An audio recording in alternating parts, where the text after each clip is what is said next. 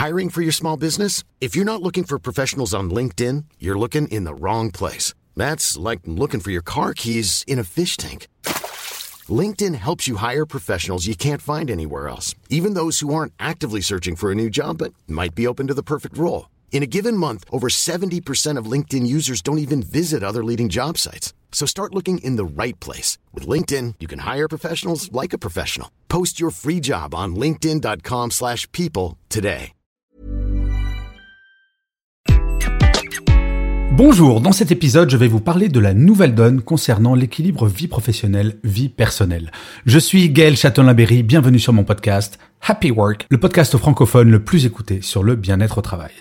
Alors, l'équilibre vie professionnelle, vie personnelle, on a un peu le sentiment que c'est un sujet qui est tout nouveau, qui prend tout l'espace médiatique quand on parle de bien-être au travail, mais en fait, cela fait bien longtemps que nous, les spécialistes ressources humaines, nous parlons de ce sujet bien avant la pandémie.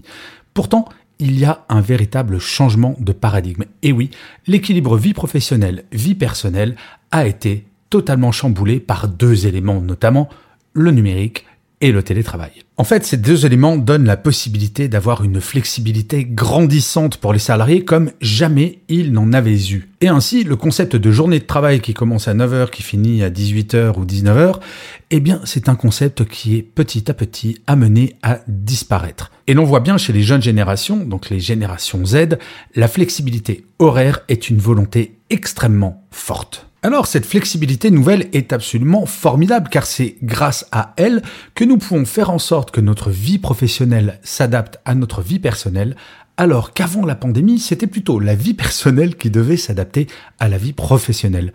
Pour autant, il y a des dérives. Et ce qui peut sembler idyllique sur le papier peut véritablement devenir un enfer car le travail envahit l'ensemble de la sphère du personnel.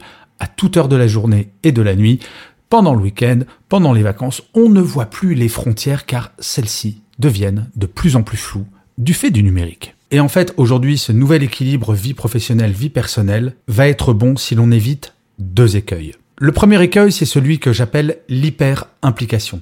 Je ne sais pas si vous le savez, mais les gens qui font du télétravail augmentent la quantité d'heures travaillées jour. Et oui, car il y a une sorte de mauvaise conscience en télétravail en se disant mais je devrais travailler et en fait ces personnes vont remplacer pour 50 minutes par jour leur temps de transport par du temps de travail. Au lieu de se dire eh bien vu que j'ai pas de transport, je peux très bien prendre ce temps pour moi. Eh bien non, la mauvaise conscience qui existe encore aujourd'hui, notamment sur les générations X et dans une moindre mesure les générations Y, eh bien cette mauvaise conscience va faire que l'on va transposer ce temps que l'on passait avant dans des transports vers du travail et sans pour autant finir plus tôt. L'hyper-implication, c'est véritablement le fait de se dire, puisque je suis loin, je dois travailler plus pour montrer que, eh bien, je ne suis pas un tir au flanc, je ne suis pas devant Netflix du matin au soir. Cette hyper-implication va faire également qu'on va avoir tendance à faire des emails à toute heure du jour et de la nuit pour montrer que l'on est présent d'une certaine manière. J'avais parlé d'ailleurs de ce phénomène dans un épisode de Happy Work où je parlais du présentéisme numérique. C'est un véritable écueil. Mais en fait, il existe une solution et cette solution, ça s'appelle le mode projet. Tous les jours, à partir du moment où vous avez des objectifs extrêmement clairs à atteindre, si vous avez par exemple un dossier à finaliser, une fois que celui-ci est finalisé, quelle que soit l'heure d'ailleurs à laquelle vous finalisez ce dossier, eh bien la journée peut être finie. Inutile d'avoir mauvaise conscience puisque votre engagement vis-à-vis -vis de votre entreprise, c'est de finir tel et tel dossier dans la journée ou dans la semaine. Et en fait, toutes les études le montrent, nous sommes plus efficaces en télétravail. Et cela s'explique grâce à un syndrome qui s'appelle le syndrome de Parkinson. Rien à voir avec la maladie. En fait, Parkinson, qui est un économiste anglais, avait montré que si jamais vous avez 8 heures à votre disposition dans votre journée de travail et que l'on vous donne une tâche qui va factuellement vous demander 6 heures, eh bien, en présentiel, vous allez rallonger cette durée pour rentrer dans les 8 heures. Vous allez ralentir votre productivité pour faire que vous ayez 8 heures au bureau en présentiel. En télétravail, c'est l'effet exactement inverse. Ce travail qui allait vous demander 6 heures, potentiellement, vous allez le faire en 5h30 parce que vous savez qu'après, c'est potentiellement du temps pour vous. Et en fait, l'écueil véritablement à éviter, c'est de ne pas culpabiliser, de ne pas faire les mêmes horaires en télétravail qu'en présentiel, car cela est tout à fait normal. Cela ne veut pas dire que vous êtes un ou une mauvaise salariée.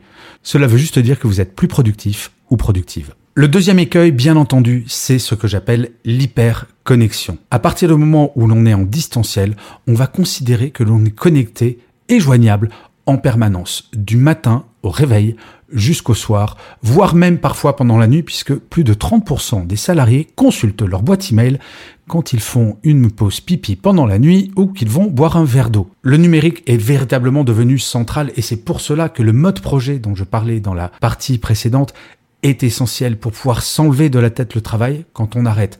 Oui, il est possible de travailler de 8 heures du matin jusqu'à 10 heures, d'arrêter de travailler pour aller faire des courses ou un tennis et de retravailler par exemple le soir. Ça, c'est la flexibilité horaire.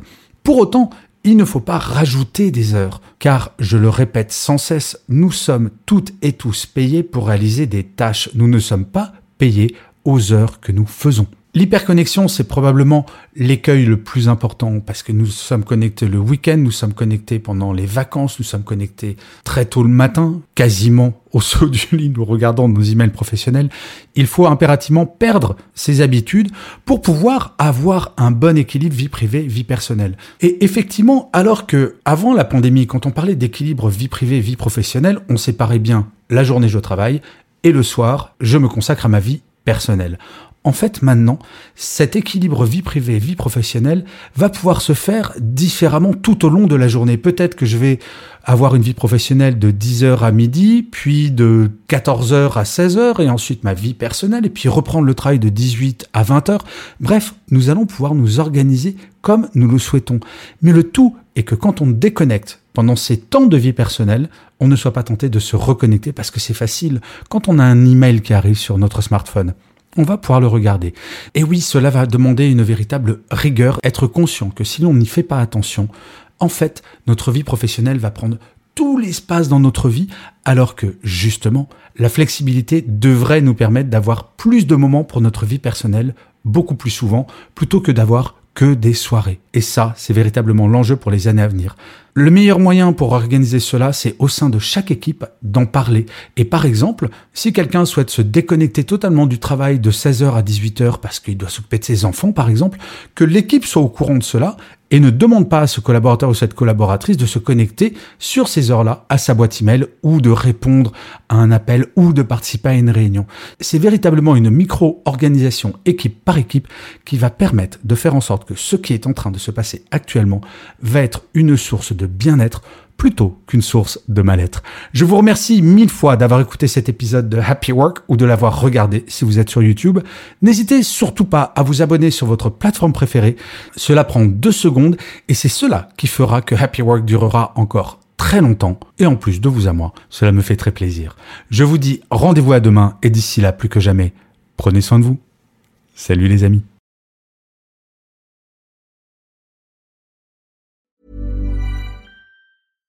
Hi, I'm Daniel, founder of Pretty Litter. Cats and cat owners deserve better than any old-fashioned litter. That's why I teamed up with scientists and veterinarians to create Pretty Litter. Its innovative crystal formula has superior odor control and weighs up to 80% less than clay litter. Pretty Litter even monitors health by changing colors to help detect early signs of potential illness. It's the world's smartest kitty litter. Go to prettylitter.com and use code ACAST for 20% off your first order and a free cat toy. Terms and conditions apply. See site for details.